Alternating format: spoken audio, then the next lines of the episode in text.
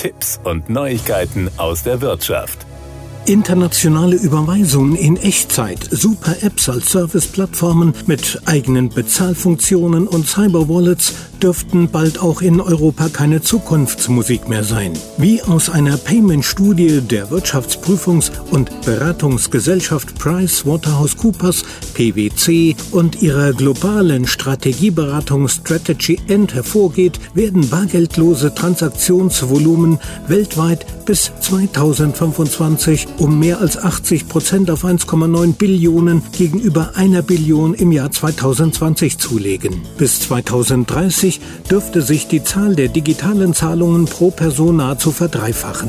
Die Corona-Pandemie hat den Wechsel von Bargeld auf digitale Zahlungen um drei bis fünf Jahre beschleunigt, erklärt Andreas Pratz, Partner bei Strategy End und Co-Autor der Studie.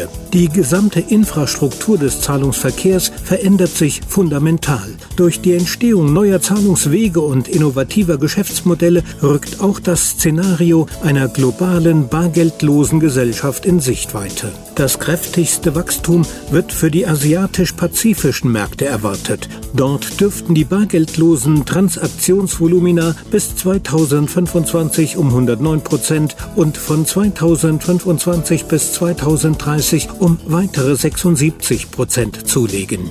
Während in Asien bereits zahlreiche neue Geschäftsmodelle und Innovationen wie multifunktionale Super-Apps großer E-Commerce-Konzerne oder QR-Codes für den Supermarkteinkauf zum Einsatz kommen, herrscht in Europa, Nord- und Südamerika ein wesentlich langsameres Innovationstempo. Zwar steigt in Europa die Akzeptanz für Karten und mobile Zahlungen, doch in einigen der größeren europäischen Volkswirtschaften, vor allem in Deutschland, gibt es immer noch mehr Bargeld als bargeldlose Transaktionen.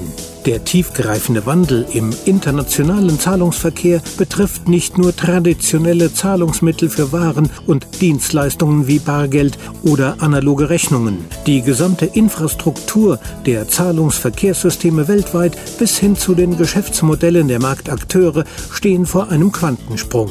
Der Studie zufolge werden sechs Makrotrends den Zahlungsverkehr in den kommenden fünf Jahren wesentlich beeinflussen. Das waren Tipps und Neuigkeiten aus der Wirtschaft.